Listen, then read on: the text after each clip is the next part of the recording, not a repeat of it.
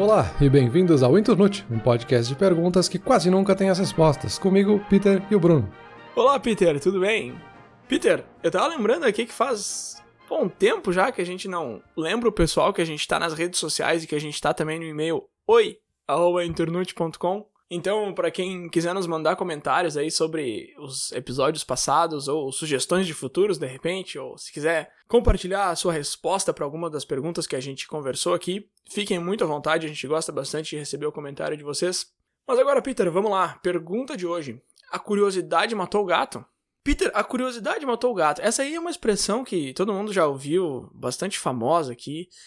E a gente começa com essa pergunta. A curiosidade matou o gato. E eu acho que essa pergunta aí já surgiu porque a expressão em si a gente já ficou meio na dúvida de onde que veio e o que, que ela quer dizer no fim das contas. Parece um pouco óbvio à primeira vista, mas à medida que a gente foi pesquisando sobre isso, não se sabe da onde que veio e como que veio, por que que veio.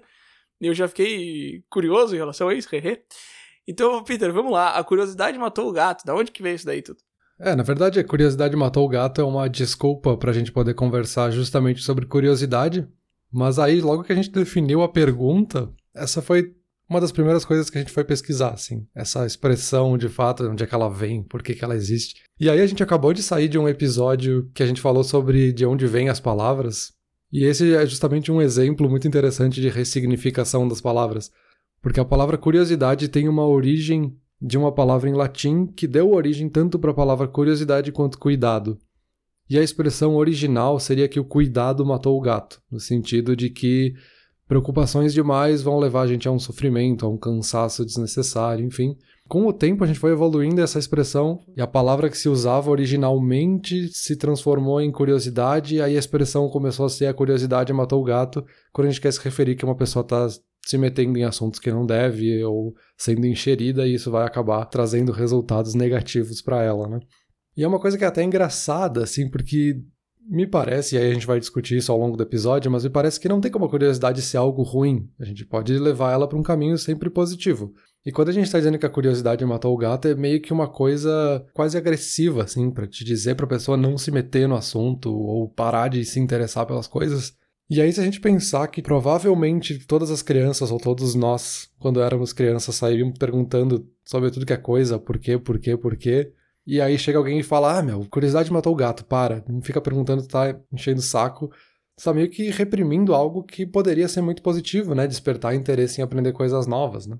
Sim, sim, mas como eu citei no começo ali, não tem uma história muito definida de exatamente de onde que essa expressão surgiu e como que ela evoluiu. Mas uma das hipóteses que eu achei mais interessante e mais válida é que ela se tornou a curiosidade matou o gato justamente para fazer as crianças pararem de ir atrás das coisas que, entre aspas, elas não deveriam estar indo atrás. Então, na verdade, é um adulto preguiçoso que não tá afim de responder, ou que não quer admitir que não sabe a resposta, falando isso pra criança parar de, de ir atrás das coisas. De fato, essa expressão é, ainda hoje é muito mais utilizada para crianças do que para adultos, eu acho, mas a, a, gente usa entre nós também. Eu acho que a curiosidade pode ser negativa, Peter. Eu acho que sim, eu acho que sim. Tu comentou ali que normalmente não é. Eu também acho, normalmente não. Eu acho que a curiosidade em si é uma coisa positiva. Mas eu acho que às vezes ela pode ser negativa sim. Eu acho que essa frase pode fazer sentido em alguns aspectos. Na verdade, existe uma, existe uma distinção entre curiosidade positiva e negativa. Existe na verdade, o termo curiosidade em si, tu pode dividir esse conceito de várias formas. Um deles é ser curiosidade ruim versus a boa, mas tem um outro que coloca a curiosidade num espectro, e aí tem várias possibilidades de como que tu tá se sentindo quando tu tá curioso. Não é um sentimento, ah, estou assim, ponto. Tem várias coisas que tu pode estar tá sentindo. E, e, aí, essa, essa confusão disso tudo que eu tô falando me levou a começar a pesquisa justamente procurando o que, que quer dizer exatamente a palavra curiosidade, o que, que é esse conceito. E aí, a explicação mais sintetizada, digamos assim, que eu encontrei foi que a curiosidade é uma necessidade de suprir uma lacuna de conhecimento. Isso é um conceito que a gente já tinha conversado em outro episódio, mas a gente não pegou por essa luz da curiosidade em si. Então, basicamente, a curiosidade é esse sentimento de que a gente precisa suprir uma lacuna, que tem algo faltando, alguma informação faltando e a gente precisa suprir. E quando a gente encontra essa informação, quando a gente adquire essa informação, a gente recebe um pouquinho de dopamina e a gente fica feliz. Então, basicamente, a curiosidade é essa necessidade por informação. Eu não sei se tu encontrou uma definição parecida ou a mesma, ou se tu pegou alguma coisa um pouco mais elaborada. É algo bem parecido, assim. A gente realmente já falou sobre lacuna do conhecimento em outros episódios, ou information gap, né, que é o termo que se usa em inglês. É justamente essa necessidade do nosso cérebro de quando ele tem algumas informações e aí falta alguma coisa ali no meio, meio que ele tem essa necessidade de preencher para que ele se sinta pelo menos com essa informação completa. E aí a curiosidade pode ser justamente um caminho para preencher essa lacuna que falta, assim, se sentir curioso e pesquisar e descobrir o que, falta ali nessa, nessa lacuna. E aí vai ter essa descarga de dopamina que vai ser recompensadora para o cérebro. Mas claro que a curiosidade não seria a única coisa que pode preencher essa lacuna, né? A gente pode preencher isso de várias formas. Talvez a curiosidade seja um gatilho, mas a gente pode preencher isso com uma memória falsa, com uma informação falsa, com um conhecimento mais profundo. Isso até lembra daquela expressão, né, de que é o que move a humanidade, como é que a gente produz conhecimento enquanto humanidade é sempre por curiosidade ou por necessidade, né? Ou a gente precisa se proteger, ou a gente está curioso para ver o que aquela coisa faz e a gente aprende uma coisa nova, né? Então, não seria a única forma, né, de preencher essa lacuna, mas é um caminho. Tu falou ali dos espectros, eu acho que é uma coisa bem interessante para definir curiosidade, assim, que a, gente fala de curiosidade como uma coisa só, mas na verdade são várias. E a definição mais interessante desse espectro talvez seria essa definição em quatro partes diferentes, né? Que seria a específica, a epistêmica, a diversa e a perceptiva. A específica seria justamente quando a gente quer essas informações bem particulares, bem específicas mesmo, né, como o próprio nome diz. Seria esses trivias, essas dicas, essas curiosidades que a gente tem tipo em jornal, sabe? A gente usa até essa expressão assim, ah, uma curiosidade é o ponto tal, assim. E a gente tem a epistêmica que ficaria do lado oposto disso, que seria a gente ter um desejo por um conhecimento, assim, algo profundo, e aí seria, por exemplo, pesquisar artigos científicos e ir a fundo num tema.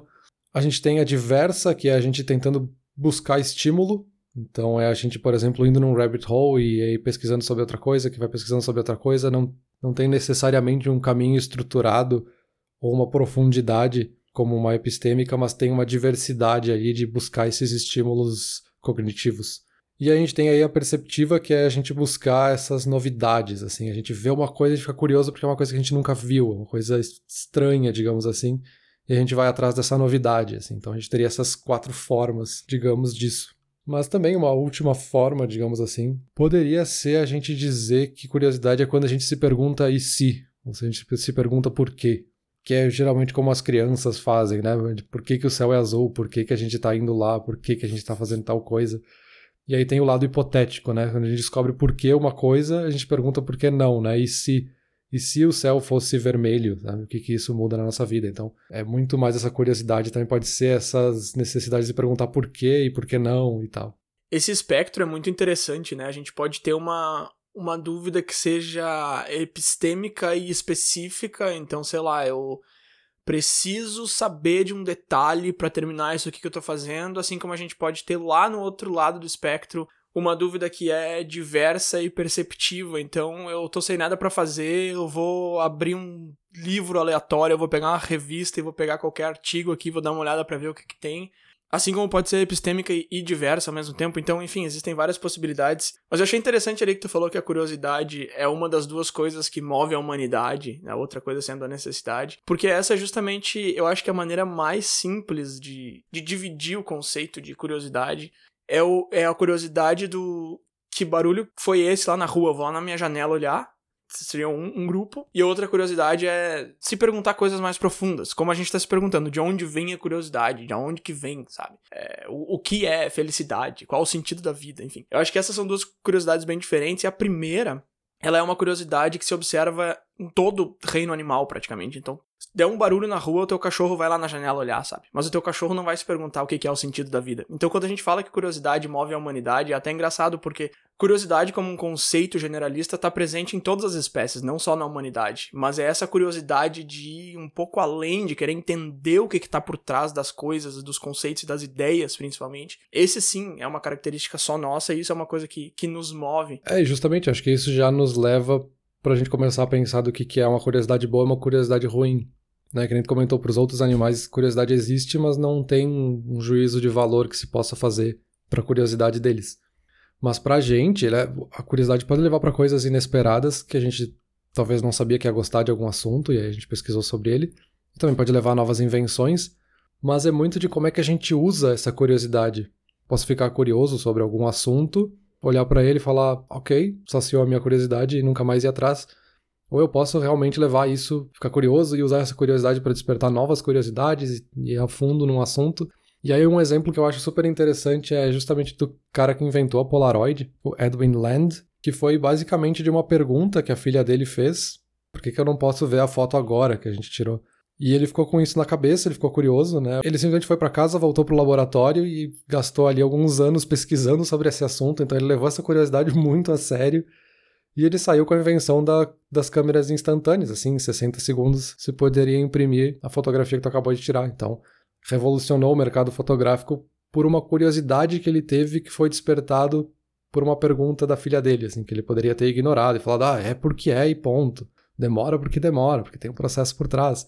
Não, ele foi atrás e descobriu uma forma, sabe? Simplesmente por causa dessa curiosidade. Mas percebe que tem toda uma energia que você tem que botar em cima da curiosidade para que ela seja boa, assim, ela não é uma coisa mágica que simplesmente vai te dar as informações. É talvez de novo, né, um gatilho para te descobrir coisas novas. Sim, ele podia ter simplesmente dito para filha dele a curiosidade matou o gato e vamos adiante. Mas mesmo dividindo a curiosidade entre ruim e boa, tem essa tua parte aí que a curiosidade boa seria a que te leva a coisas novas, invenções e tal, e aí a ruim seria de repente a que te leva para lugares não tão interessantes, sei lá, de repente curiosidade pela vida alheia, sei lá, é a primeira coisa que me surge na mente.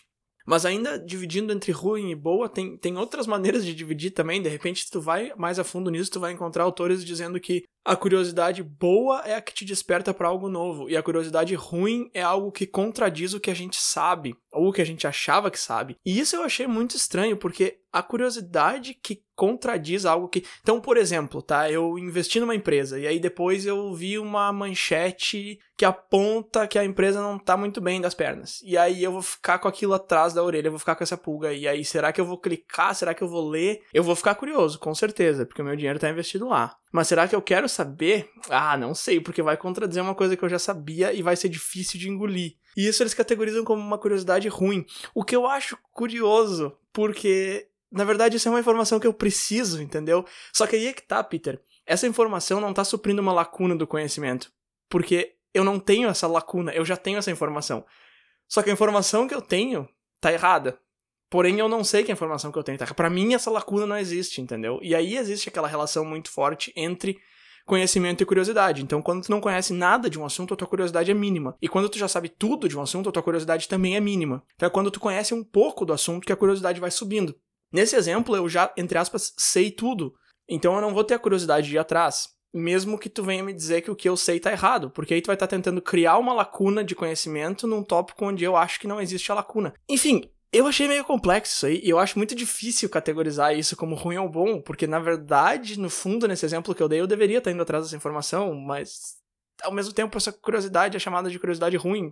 Sei lá, cara, eu acho que eu, eu gosto mais da curiosidade no espectro ali, e eu acho que essa ideia de definir a curiosidade como algo ruim ou como algo bom não faz muito sentido para mim. Eu acho que o se realmente quer dividir entre ruim e bom, eu acho que faz sentido dividir as tuas ações que tu vai tomar a, a partir do momento que tu tem essa curiosidade. Que nem tu tava falando aí, o cara tava curioso em relação à câmera, o que, que ele fez com isso? O que ele fez com isso foi excelente, foi ótimo. Eu acho que isso aí dá pra dizer que foi uma coisa boa. Ele teve uma invenção super legal. Mas a curiosidade em si eu acho meio difícil dividir entre ruim e boa, sabe? Mesmo aquele exemplo que eu citei que parece ser ruim em todos os casos, que é tipo curiosidade pela vida alheia. Não necessariamente é ruim sempre, sabe? Eu sempre penso do exemplo lá que eu fui perguntar pro, pro um amigo meu, ah, o que, que tu vai fazer nas férias? Que eu queria saber o que, que ele tava fazendo, o que, que tava acontecendo com a vida dele. Ele, a resposta dele me levou a descobrir um campo que eu não conhecia, foi super legal e tal. Então eu acho que dividir curiosidade entre ruim e boa é uma coisa que para mim não serve muito. Eu acho que aquele espectro ali é bem mais interessante. É, exato. Eu tenho dificuldade de aceitar essa definição de ruim. Talvez não seja ruim no sentido de que a curiosidade seja ruim, mas ela pode te levar para um caminho que vai fazer com que tu se sinta mal, talvez, de se sentir contrariado, de se sentir errado. Mas é positivo, justamente, no caso de uma empresa ou no caso de qualquer conhecimento científico que se possa desenvolver. É importante a gente ver as contradições, por mais que a gente vá se sentir mal por isso, né? Eu acho que é faz parte da evolução a gente vê uma coisa que faz a gente perceber que estava errado e a gente se sente um pouco mal, mas não é ruim na prática, né? Acaba sendo positivo no longo prazo.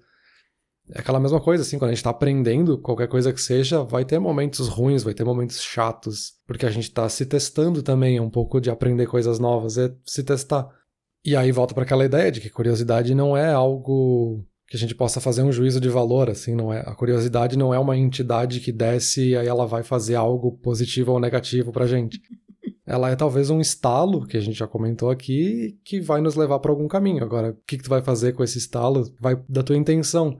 E aí acho que a intenção que tem por trás, ou o teu interesse por alguma coisa, por que, que tu quer ir atrás de alguma coisa, é o que pode dar o valor de positivo ou negativo, não a curiosidade em si. Então, se eu quiser saber sobre a vida alheia, isso fala mais sobre o que eu quero saber do que sobre a curiosidade em si, assim. A curiosidade é tu querer saber um pouquinho mais sobre o Bruno ali. Ah, o que, que o Bruno tá fazendo ali, que tá fazendo no quintal aí, tá fazendo coisa. Fala muito mais sobre os meus valores e o que, que eu tenho interesse, a minha intenção em buscar essa informação, do que a curiosidade em si. Eu podia estar usando a curiosidade para saber outra coisa, ou eu podia simplesmente ir lá perguntar pro Bruno sobre o que, que ele tá fazendo e ele vai saber me dizer. Curiosidade pode ser no sentido de eu bisbilhotar na vida do Bruno, ou no sentido de eu ir lá e querer interagir com o Bruno e formar uma relação com ele, sabe? Acho que a curiosidade em si não tem uma intenção atrelada, sabe? Tá, Peter, mas e curiosidade mórbida, cara? Curiosidade mórbida eu achei que era um negócio ruim. Sabe quando tu passa por um acidente de carro e tu precisa olhar? E isso é uma coisa muito louca, porque a gente tem uma expressão aqui em inglês, por exemplo, que a gente, quando tem alguma coisa que a gente não consegue parar de olhar, a gente fala que é como se fosse um acidente de carro, porque isso é meio que uma verdade aceita mundialmente, que quando tem um acidente, tu não quer olhar, mas tu não consegue parar de olhar, sabe? Isso é a famosa curiosidade mórbida. A gente, essas coisas nos atraem, atraem a nossa atenção. E é uma coisa que a gente não fala muito sobre, assim, tu não chega e discute abertamente sobre, ah, eu gostei de ver um acidente. Claro, tá, tu não gostou, entendeu? Mas, tipo, alguma coisa te prendeu ali. E eu acho que o motivo da gente não entender exatamente o que que nos prende ali é justamente a falta de discussão sobre esse tema. Então, eu fui pesquisar um pouco sobre isso e eu vi que é uma coisa super normal, assim, não tem por que se sentir culpado de tu ver alguma coisa dando errado, ver alguém caindo de uma escada e ficar olhando, sabe? Porque quando tem alguma coisa ah, negativa ou perigosa em volta da gente, é uma reação natural, uma reação humana, a gente prestar o máximo de atenção que a gente consegue, porque tudo que é perigoso e diferente, a gente precisa estar tá atento. Isso não é uma coisa que a gente decide, ah, eu vou ficar olhando pro carro porque tal e tal motivos. Não, é uma coisa que acontece no cérebro sem a gente perceber. Então a curiosidade mórbida ela é muito forte e aí os filmes de terror e horror, por exemplo, fazem sucesso com muita gente por causa da curiosidade mórbida, tu quer ver o que, é que tá por trás daquilo ali justamente por causa dessa química que tem no nosso cérebro. Então, de novo, acho que a palavra química aqui é chave, não é uma coisa que tu decide, ah, eu quero ficar olhando. E também porque esse tipo de coisa, ela é relativamente mais rara. Então, por exemplo, se tu pega a estrada todo dia, tu vai ver um acidente por mês, por ano, sei lá. Então, o teu cérebro também filtra isso e, e, e, a gente gosta de coisas mais raras, mais difíceis de serem encontradas. Então, também por isso nos chama bastante atenção. Então, só para concluir o que eu tô dizendo aqui, a curiosidade mórbida, nem, nem a curiosidade mórbida é necessariamente uma curiosidade ruim, ela é uma coisa que acontece naturalmente com a gente para nos manter alerta e, e conscientes do que está acontecendo ao nosso redor. Sim, sim, eu acho que esse também não é algo que a gente pode dizer que é uma curiosidade ruim. Porque, que nem tu comentou, assim, não precisa se sentir culpado porque tu quis olhar o que aconteceu no acidente me parece ser, e eu tô fazendo uma inferência baseada em nada, mas me parece ser algo evolutivo até, da gente querer ver o que, que tá acontecendo com outras pessoas para se proteger, para poder proteger a nossa tribo isso, e isso. poder prever para o futuro o que, que pode acontecer. Exato. É muito mais nesse sentido, né? Isso me lembra até de uma outra definição que eu achei super interessante. Essa é uma definição que a Vanessa Hill, que é uma cientista comportamental, ela coloca que a curiosidade pode nos ajudar a entender melhor o presente, organizar o nosso pensamento, porque a gente está organizando as informações ao nosso redor, e planejar porque a gente não sabe. Então, essa mórbida me parece que cai nesse lado de a gente planejar porque a gente não sabe, assim. Aconteceu um acidente, por que aconteceu esse acidente? O que aconteceu com ele? É uma forma de eu me precaver para o futuro, porque eu posso ser o próximo acidentado. Então, o que, que eu posso fazer sabendo disso para me proteger no futuro? Isso, isso, perfeito. Inclusive, nessa pesquisa que eu fiz, essa pergunta apareceu também como uma das coisas que vem à nossa cabeça. Como eu teria reagido se isso tivesse acontecido comigo? Então é uma coisa que a gente pensa. De novo, a gente não tá sendo egoísta quando a gente vê alguma coisa ruim acontecendo com outra pessoa e pensa como seria se fosse comigo. É uma coisa que nem tu falou, é evolutivo, é a primeira coisa que vem na nossa cabeça. Isso é uma coisa natural, uma coisa orgânica, uma coisa da natureza humana mesmo. Bom, a gente já falou da natureza humana, então a gente pode falar um pouquinho sobre a contemporaneidade.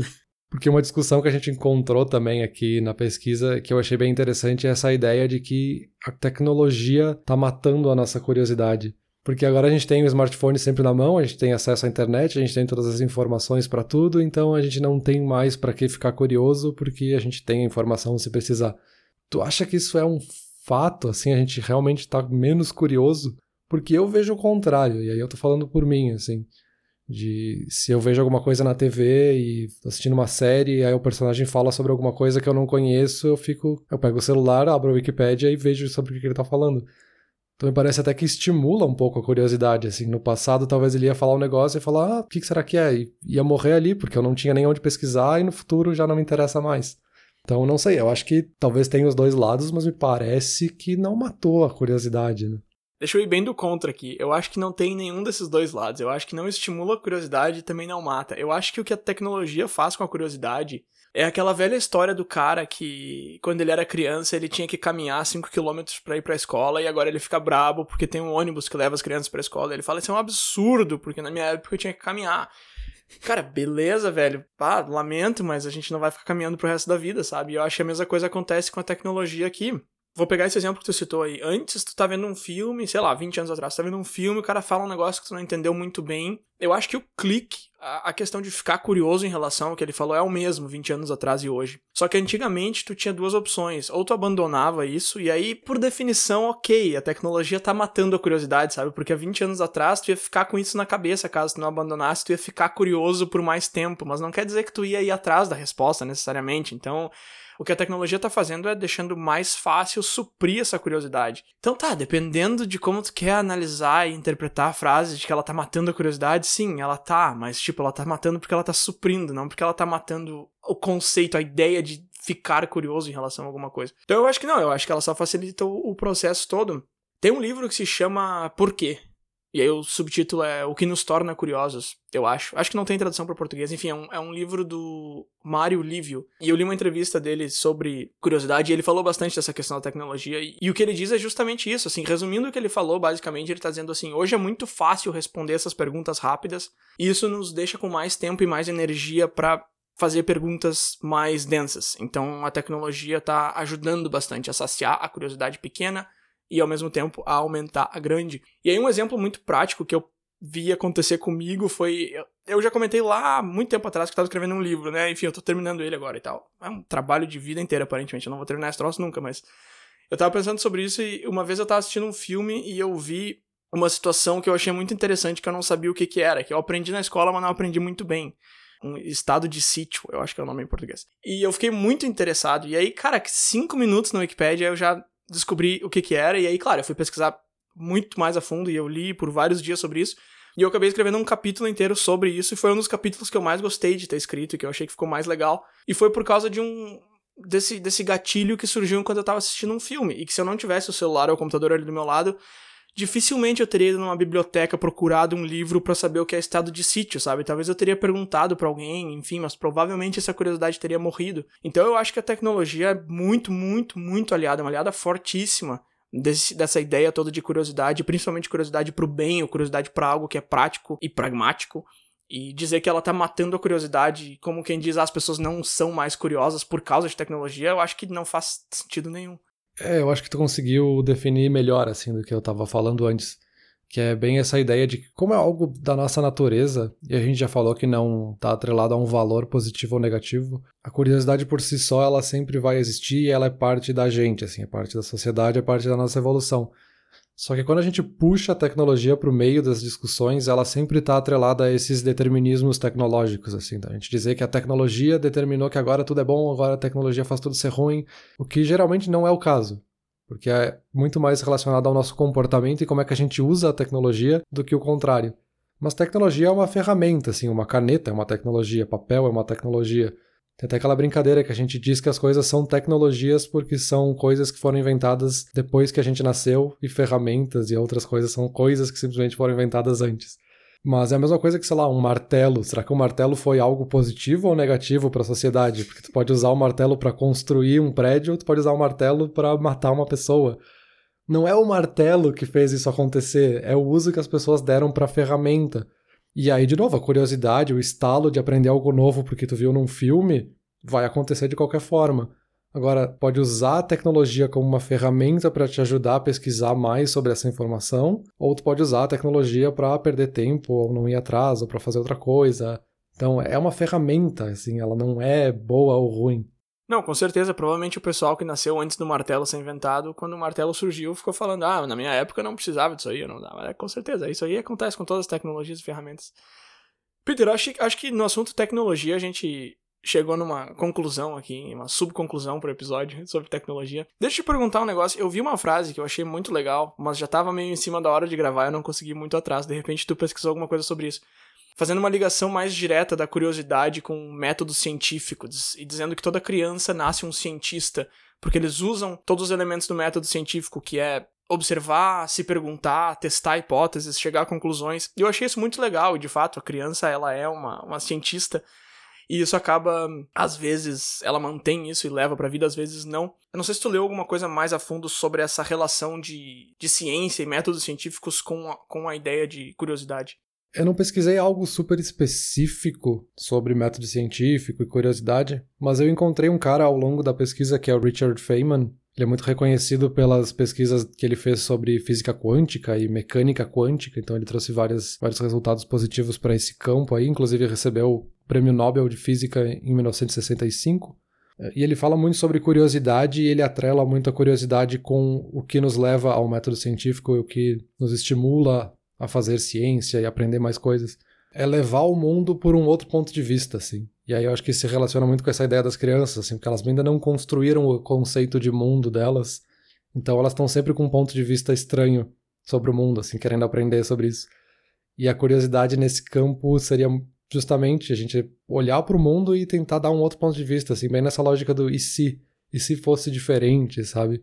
E aí nessa relação de curiosidade com ciência é muito no sentido da gente ter esse estalo de curiosidade, se perguntar as coisas e descobrir por que elas acontecem. E aí uma entrevista que eu ouvi dele que eu achei super interessante. Tu quer saber sempre sobre a última descoberta, o que foi descoberto, qual é a resposta. As pessoas querem sempre o resultado final e ninguém pergunta as coisas ordinárias que acontecem no dia a dia, assim. Ninguém pergunta por que, que a gente pinta de amarelo o cordão da rua, sabe? É uma coisa extremamente específica. Nem quer saber sobre esses fenômenos ordinários.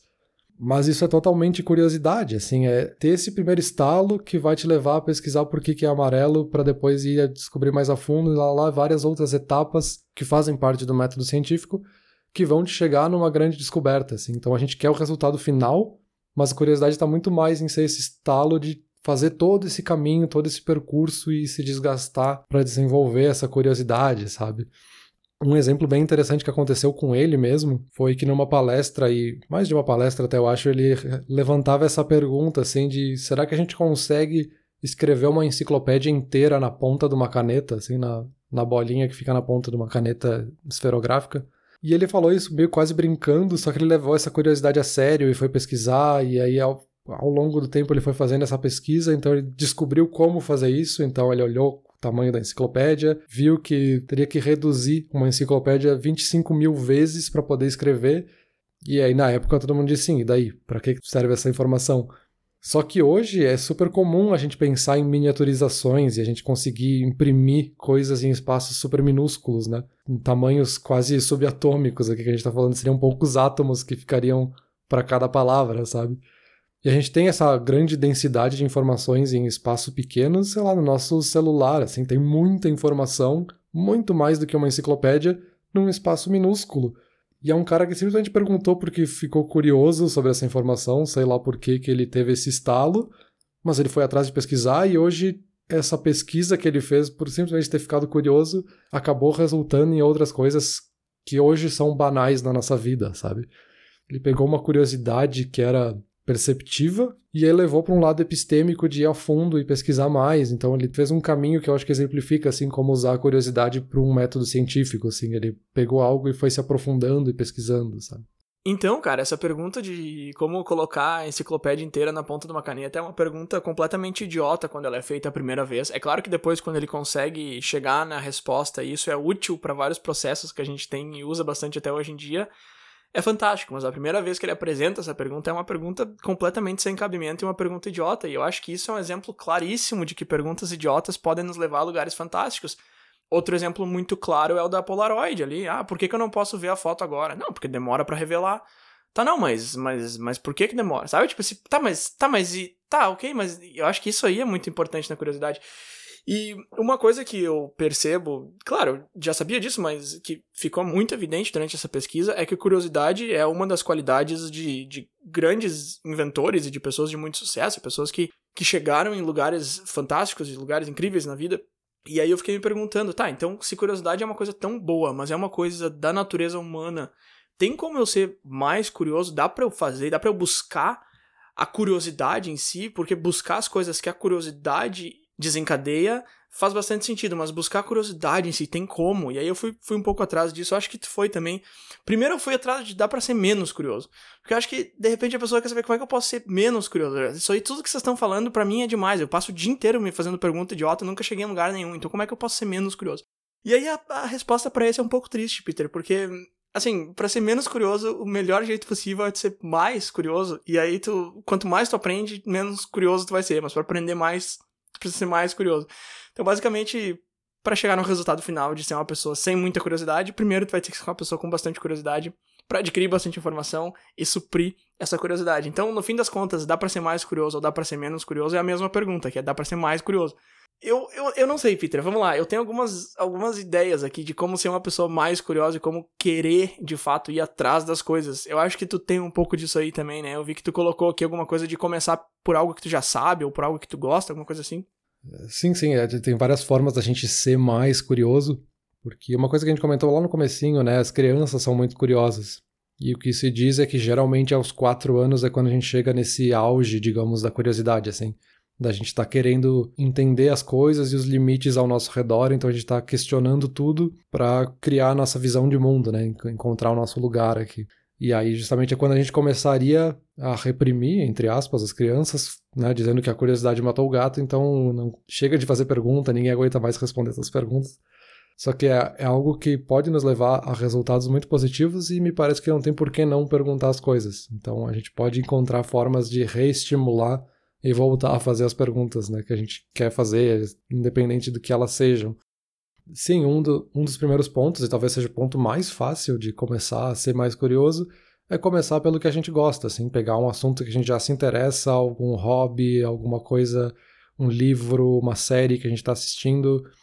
Pega o que tu gosta e sempre que der aquele estalo, assim, de nossa, que interessante, será que isso é verdade? Será? Quando ficar com aquele será, com aquela pulga atrás da orelha, vai atrás, dá uma pesquisada no celular mesmo, assim, uma coisa simples. O que já leva também para o segundo ponto, assim, que é ficou na dúvida, pesquisa, sabe? Ah, será que esse prédio que apareceu na série é um edifício que existe de verdade ou é só um edifício que tem na série? Pesquisa, cara. Eu sei que talvez tu nunca vá visitar aquele lugar, que não vai fazer diferença nenhuma. Por que não? Talvez exista e é aqui perto, assim, tu pode visitar semana que vem. Me parece que o gasto de simplesmente pesquisar quando interessa, assim, até mais quando é algo que já é um assunto que tu gosta, Parece que é um gasto tão baixo assim que tu não, não tem prejuízo, sabe? Então são técnicas super simples que a gente pode usar a qualquer momento, assim, de. Será? Ah, vou dar uma olhadinha, sabe? Esse negócio do prédio eu fiquei rindo aqui porque eu faço bastante isso. E outra coisa parecida com isso também que eu faço é que como vários seriados e filmes que se passam em Nova York, que são gravados em Toronto, às vezes eu vejo um, um lugar e fico, ah, eu acho que eu já fui lá, eu vou lá e pesquiso onde que foi gravado e tal, quando que foi gravado, que de repente eu fui lá no mesmo dia que os caras estavam, tipo, não vai me levar a nada, mas eu gosto de pesquisar isso. E às vezes me leva alguma coisa, sabe? De repente eu descubro um lugar novo na cidade, enfim, então eu acho que é legal. Outra coisa que eu acho bem válida também, Peter, e que a gente meio que já falou sobre isso antes, é experimentar coisas novas sabendo que não vai dar em nada. Por exemplo, e esse é um exemplo que eu já citei em vários episódios, mas enfim, aquela, aquela vez que a gente falou sobre acordar cedo ou tarde, e aí eu falei que eu ia acordar cedo por uma semana para ver como é que ia ser, eu sabia, eu tinha certeza absoluta que eu não iria mudar minha rotina a partir dali, eu ia fazer isso só por uma semana. E eu adorei a experiência e eu tô acordando cedo desde então, isso já faz, sei lá, meio ano. Então foi uma coisa que eu fiz sabendo que não ia dar em nada, eu fiz só por curiosidade mesmo, para ver como é que ia ser, E acabou mudando muita coisa. Literalmente mudou minha vida, porque mudou minha rotina, entendeu? Mudou meu dia a dia, enfim.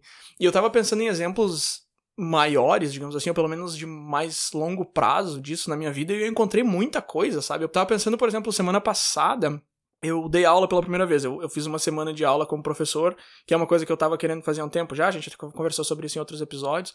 E eu tava pensando que lá, quando eu era adolescente, lá no ensino médio, eu fiz aula de teatro e eu apresentei alguns teatros e tal. E eu fiz isso na época porque, tipo, tá, vamos ver como é que é, sabe? Não é uma. Eu não, não vou querer seguir carreira, não quero ser ator nem nada, mas tá, vamos fazer enfim, tô aqui, não tô fazendo nada. Vamos... Será que é legal? Será que não? Eu não gostei muito na época, eu lembro que eu achava legal, mas eu ficava muito nervoso e tal.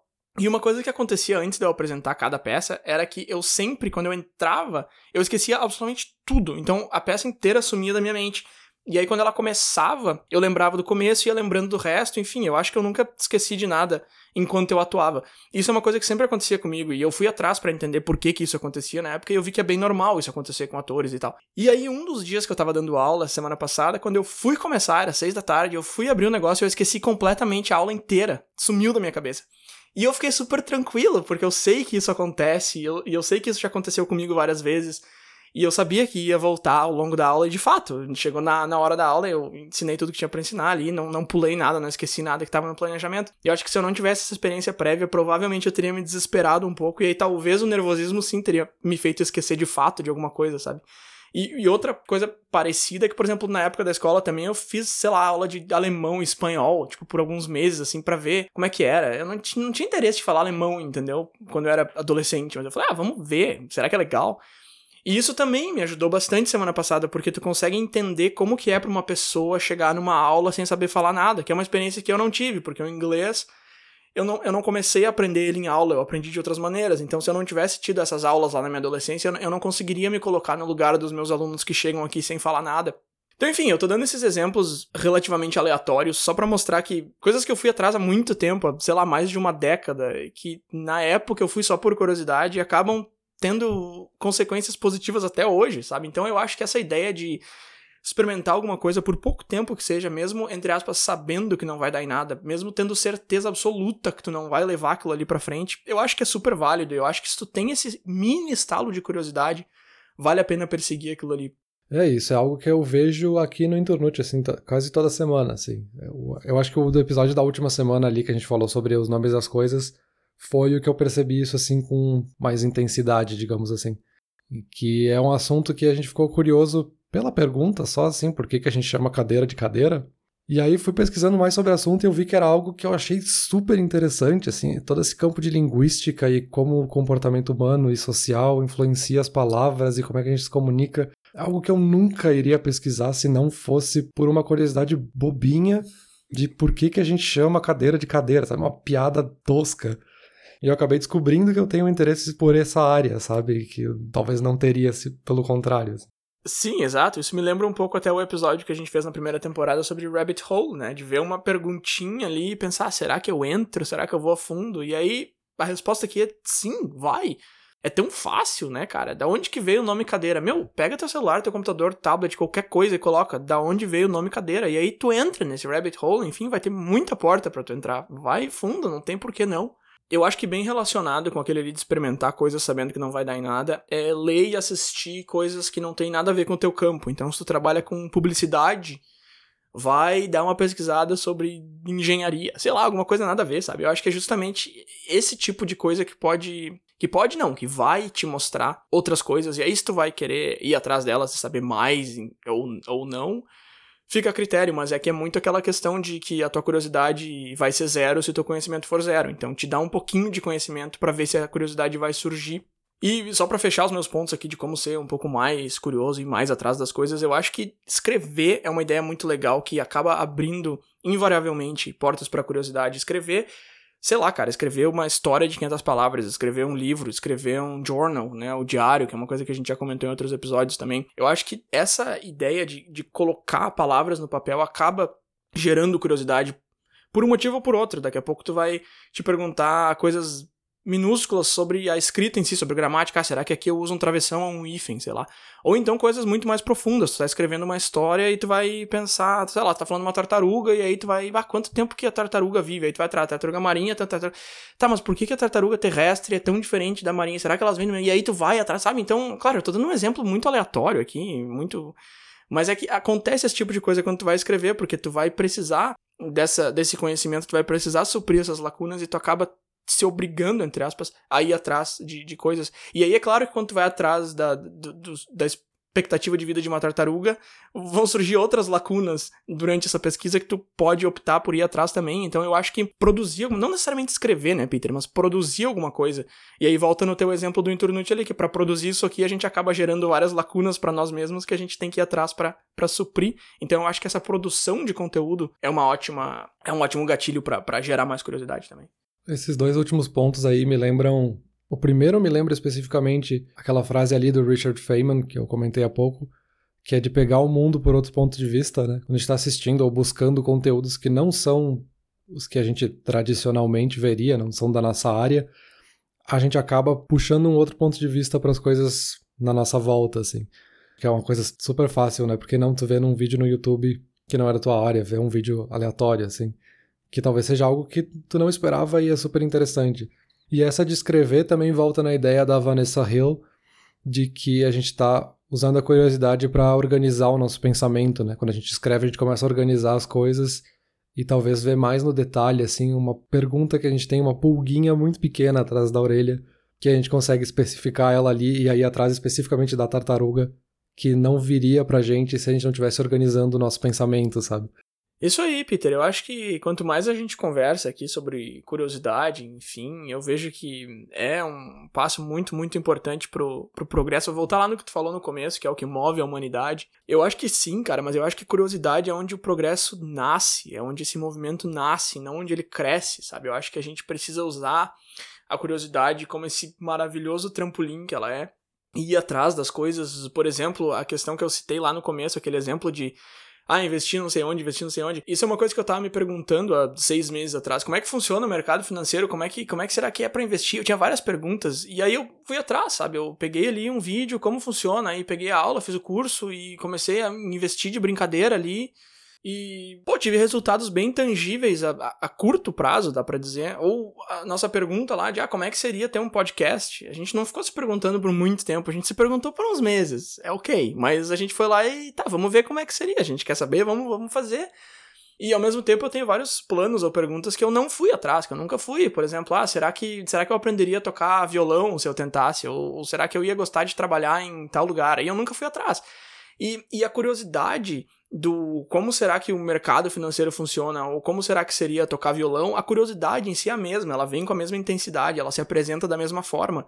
Mas um me trouxe resultados muito tangíveis, muito positivos, muito fortes, e o outro me trouxe literalmente zero resultados. Porque o que, o que mudou aí é que um deles eu fui atrás, um deles eu persegui, e o outro não. E eu tô falando isso para encerrar do meu lado aqui, justamente porque eu vi, durante essa pesquisa principalmente, eu vi muito palestrante, esse pessoal, palestrante motivacional, ou TED Talk, enfim, falando que ser curioso é a coisa mais importante do mundo, que é a coisa mais positiva do mundo, que o Walt Disney era muito curioso, que o Steve Jobs era muito curioso, e eles sempre trazem esses exemplos de pessoas muito, muito, muito, de muito sucesso. E eu acho que eles não estão errados, sabe? Mas eu acho que é mais importante tu saber o que fazer com a curiosidade, é mais importante tu perceber quando ela vem, ou então ir buscar se ela não surgir naturalmente, e saber o que fazer com ela depois que ela já, já surgiu. Eu acho que especulação e teoria e ficar pensando naquilo, como seria tocar violão, por exemplo, eu acho que isso é muito importante, mas eu acho que é mais importante tu ir lá e fazer o um negócio. Como seria fazer um podcast? Vamos ver.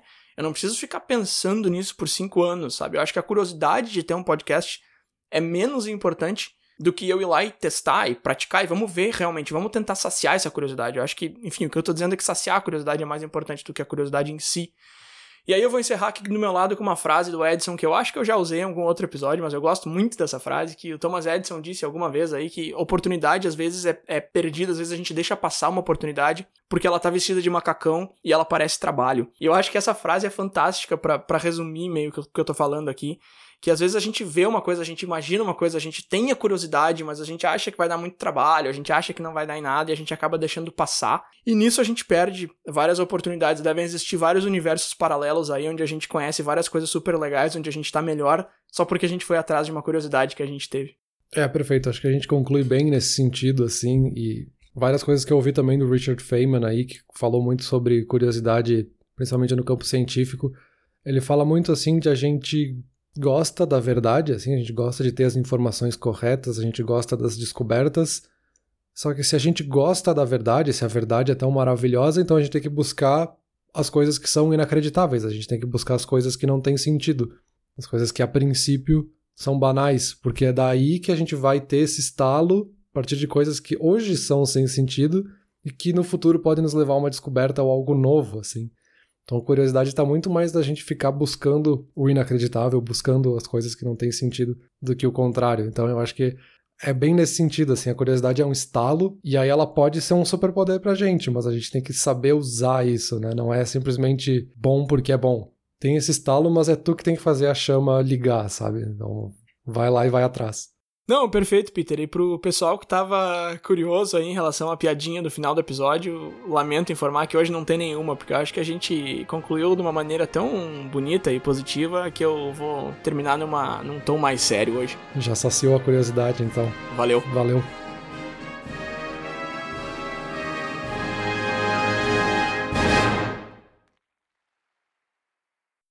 Olá, ouvinte. Se você gosta do Inturnute, não deixe de compartilhar nas redes sociais, e de seguir no Spotify, ou no seu aplicativo de podcasts favorito. E se você quiser compartilhar a sua resposta para a pergunta da semana, é só enviar uma mensagem. Muito obrigado, e até o próximo episódio.